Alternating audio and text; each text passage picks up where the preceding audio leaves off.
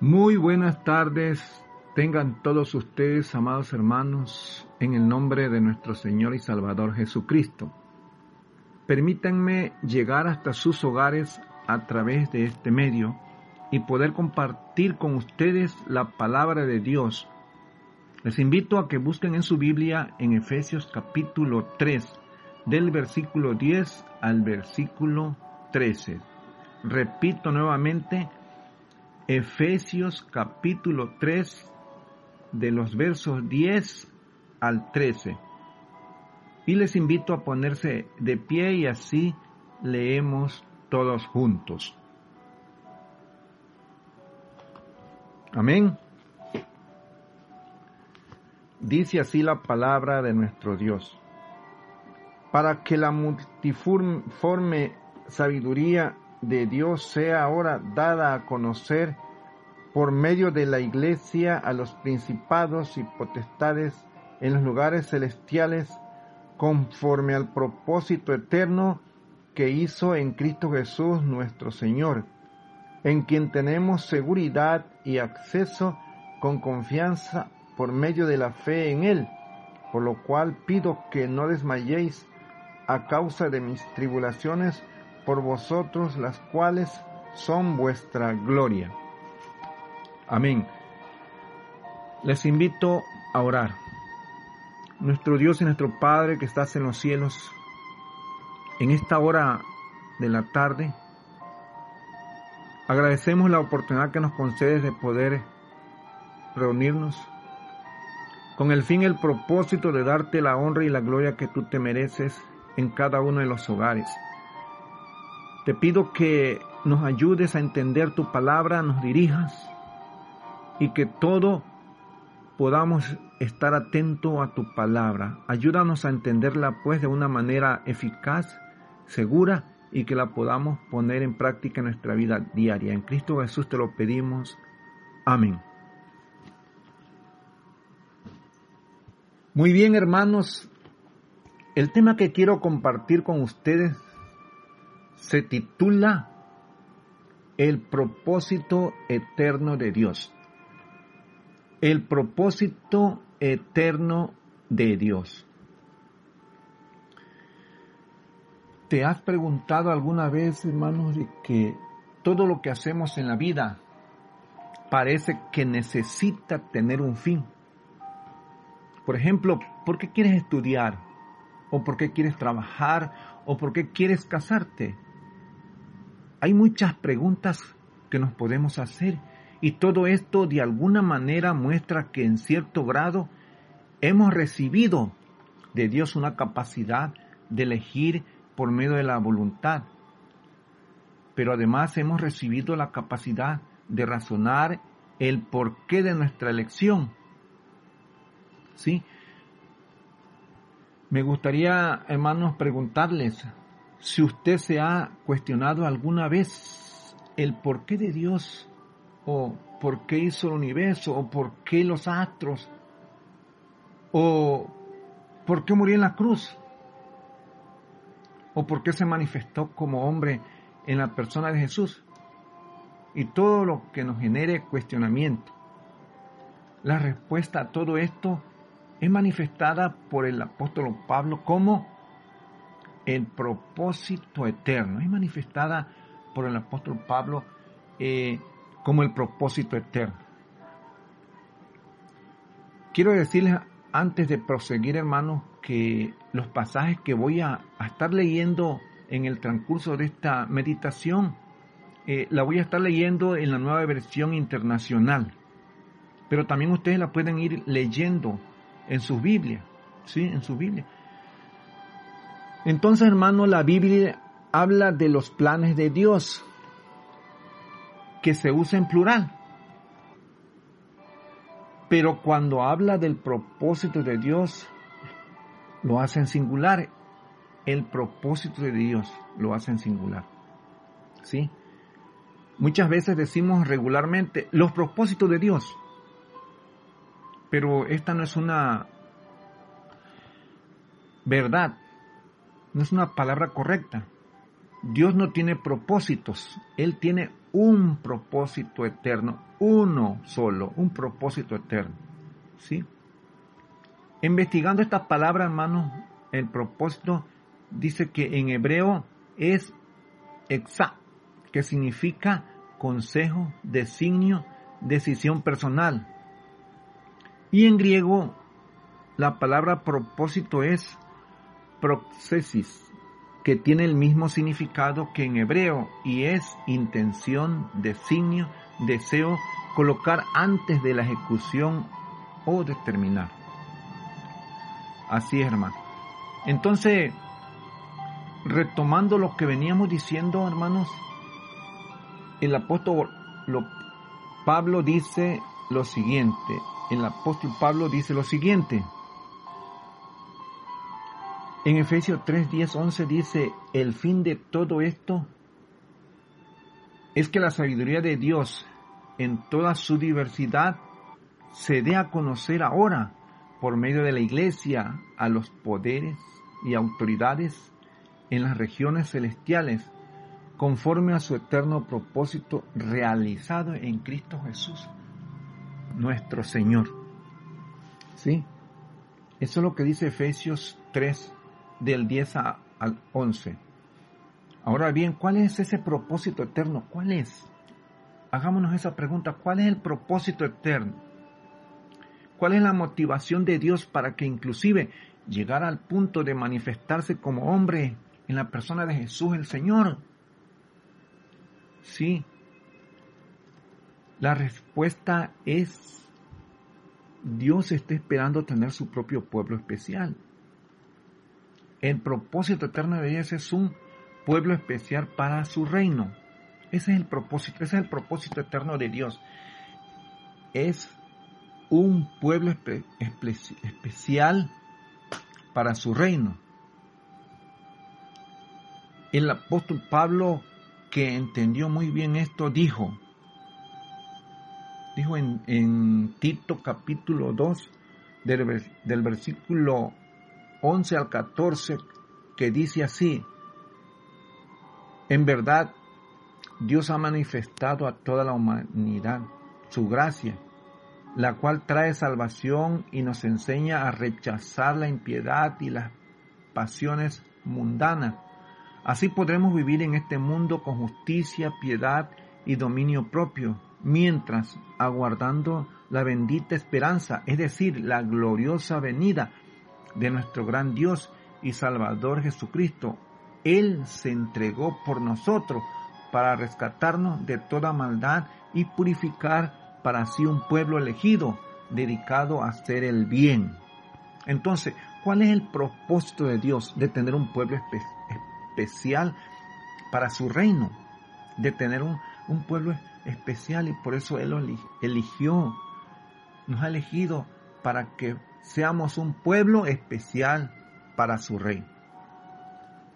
Entonces, hermano, dice que Dios está esperando tener un propio pueblo especial. Dios está esperando tener su propio pueblo especial. Ahora, ¿por qué tolera la horrible maldad, la agonía, el sufrimiento, la pobreza, todas las cosas horribles que están sucediendo en la tierra y que en nuestro tiempo, hoy que estamos viviendo esta situación de la pandemia, Dios eh, este, está tolerando todas estas cosas.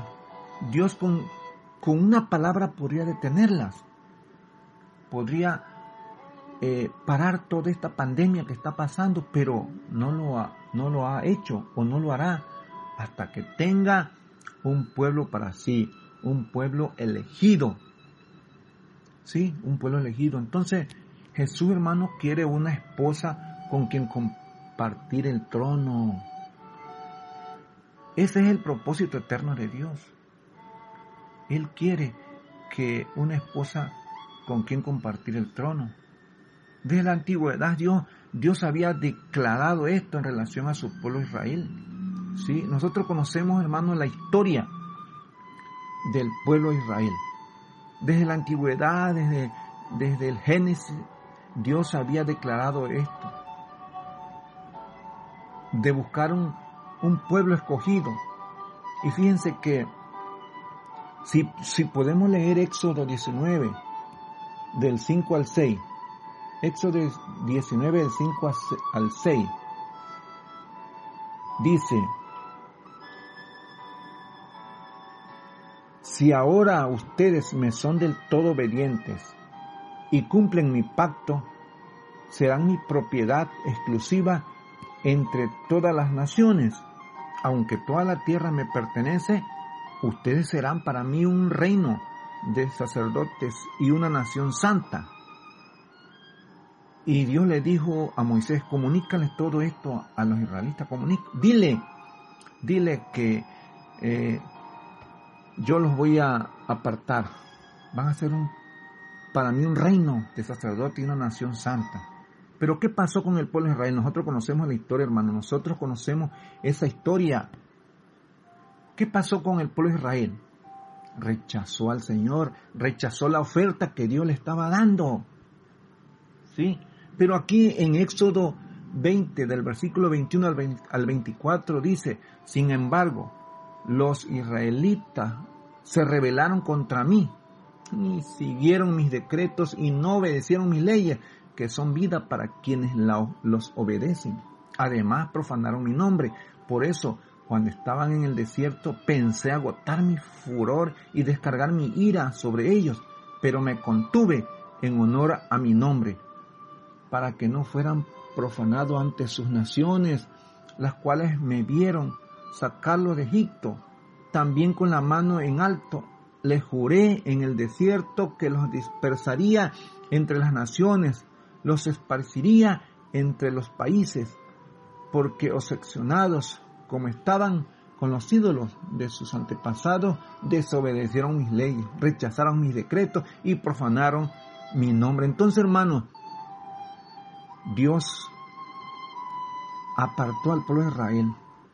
Dios eh, escogió al pueblo para una nación santa. ¿Sí? pero despreciaron esta oferta. Igual y, por ejemplo también podemos ver en Hechos capítulo 3 del versículo 3 al 14 que dice, y como si fuera poco, además de rechazar las enseñanzas, las leyes, los decretos y de rebelarse y haberse ido tras los ídolos, el pueblo de Israel rechazó al Mesías anunciado. El Dios de Abraham, de Isaac y de Jacob, el Dios de nuestros antepasados, ha glorificado a su siervo Jesús. Ustedes lo entregaron y lo rechazaron ante Pilato. Aunque éste había decidido soltarlo, rechazaron al santo y justo y pidieron que se indultara a un asesinato, que fuera un homicida. Sí, que fuera un homicida. Entonces, hermanos, aquí en Hechos podemos ver también que eh, que se rebelaron, no aceptaron los propósitos que Dios tenía y que hoy tienen para nosotros, y que hoy tiene para nosotros. Eh, nosotros conocemos la historia del pueblo de Israel, cuánto, cuántas grandes maravillas hizo con el pueblo de Israel, cuánto, cuánto Dios se mostró, se manifestó en el pueblo para que fuera un, un pueblo escogido, para que le, para que le sirviera, pero rechazó esta oferta que Dios le daba al pueblo de Israel. Entonces, hermanos, ahora bien, todo esto Dios lo hizo para cumplir su propósito eterno. Y esto es que al final no solamente Israel fuera su pueblo elegido, sino que todos los que confesaran a Jesús como rey y vivieran para su reino y como su pueblo recibieran esta promesa. Sí, entonces eh, Israel, hermanos, fue un pueblo que sirvió a Dios. Caminó y caminó y obedeció, pero muchas veces caía, desobedecía. Dios se le manifestaba de una u otra manera. Entonces, hermanos, eh, nosotros tenemos que entender los, el, propósito de Dios. El apóstol Pedro, hermano, confirma gracias al Espíritu Santo que también los que no son Israel pueden llegar a ser el pueblo de Dios para cumplir su propósito eterno. Muchas veces pensamos que, ah, ese es el pueblo de Israel, pero nosotros, hermanos, eh, somos del pueblo de Israel, somos escogidos de los gentiles, ¿sí? Para ser un pueblo escogido por Dios, para, para que Dios eh, cumpla su propósito eterno en nosotros, en aquellos que le escuchan, en aquellos que Dios ha escogido. Si leemos 1 de Pedro 2, del 9 al, 10, dice, pero ustedes son linaje escogido, real sacerdocio, nación santa, pueblo que pertenece a Dios, para que proclamen las obras maravillosas de aquel que los llamó de las tinieblas a su luz admirable. Ustedes antes ni siquiera eran pueblo, pero ahora son pueblo de Dios. Antes no había recibido misericordia, pero ahora ya lo han recibido. Entonces, no solamente, hermano, eh, el pueblo de Israel, sino que ahora dice, ahora nos ha escogido a nosotros. Nosotros andábamos eh, allá perdidos en el mundo, pero nos rescató, nos limpió, nos lavó y ahora pertenecemos a ese pueblo escogido si es que realmente hemos entendido, si es que realmente hemos escuchado el llamado de Dios. Ahora somos un pueblo que le pertenece a Dios. ¿Para qué? Somos linaje escogido, real sacerdocio, nación santa. ¿Pero para qué? Para que proclamen, dice el pasaje en 1 de Pedro de capítulo 2 del 9 al 10, para que proclamen las obras maravillosas de aquel que los llamó de las tinieblas a su luz admirable. Y por eso ahí en el pasaje dice, ustedes antes ni siquiera eran pueblo, ni siquiera andaban en sus delitos y pecados, pero ahora son pueblo de Dios, son pueblo mío. Antes no habían recibido misericordia, pero ahora ya lo han recibido. ¿Por qué la hemos recibido? Porque hemos aceptado, hemos escuchado la voz de Dios. Hemos escuchado la voz de Dios. Un pueblo santo y purificado de las malas acciones del egoísmo, de la ambición, celoso y de buenas obras. Hay muchas más cosas por decir, pero quisiera, hermanos, terminar con tres puntos e invitarles a meditar en ello. ¿Sí? Dios quiere cumplir su propósito en la vida de cada uno de nosotros. Ahora nosotros eh, hemos escuchado, ahora nosotros somos esa nación santa, somos un pueblo especial, somos un tesoro. Tenemos que entender eso, ese propósito que Dios tiene en la vida de nosotros. Entonces, hermanos, eh, quisiera terminar con tres puntos importantes en la vida del creyente. En primer punto es el propósito eterno de Dios, es un pueblo para su reino, ¿sí? Para su reino. El segundo punto es el cuidado de Dios para el pueblo de su reino. Sabemos que Dios dispone de todas las cosas para el bien de quienes lo aman, los que han sido llamados de acuerdo con su propósito. Así que, hermano, Dios dispone de todas las cosas para el bien de quienes lo aman. Entonces Dios nos ha llamado para un propósito, para su propósito, para ese propósito que Él tiene en la vida de nosotros, para que le glorifiquemos. ¿sí? El tercer punto es el tiempo de Dios para su reino. Dice Efesios capítulo 1, 9 del 10, el, el que leímos al principio, Él nos hizo conocer el misterio de su voluntad conforme al buen propósito que de antemano estableció en Cristo, para llevarlo a cabo cuando se cumpliera el tiempo. Reunirse en Él todas las cosas, tanto las del cielo como las de la tierra, el tiempo de Dios para su reino. Aunque el propósito eterno, hermanos, abrió el tiempo, el tiempo que está a punto de terminar, el propósito eterno de Dios es tener un pueblo especial para su reino. sí. Entonces decía que aunque el propósito es eterno, abrió el tiempo, pero es el tiempo que está a punto de terminar. Dios ha cumplido su propósito en estos tiempos de pandemia, llamando a los hermanos que han ganado la batalla Dios ha cumplido, hermanos, su propósito en estos tiempos de pandemia, llamando a los hermanos que han ganado la batalla. Hoy están gozando en las mansiones eternas, porque el propósito eterno de Dios se ha cumplido en los hermanos. Hoy, hermanos, eh, ellos están en el trono, ellos están en la presencia de Dios porque han ganado la batalla. El propósito eterno de Dios se ha cumplido en ellos. Dios ha querido llamarlos. Ellos están, han ganado la batalla y hoy están en la presencia de Dios. Así que, hermanos, hoy más que nunca, busquemos a Dios, consagremos nuestras vidas a Él y así se pueda cumplir en nosotros el propósito eterno de Dios, el propósito eterno de Dios, ¿sí?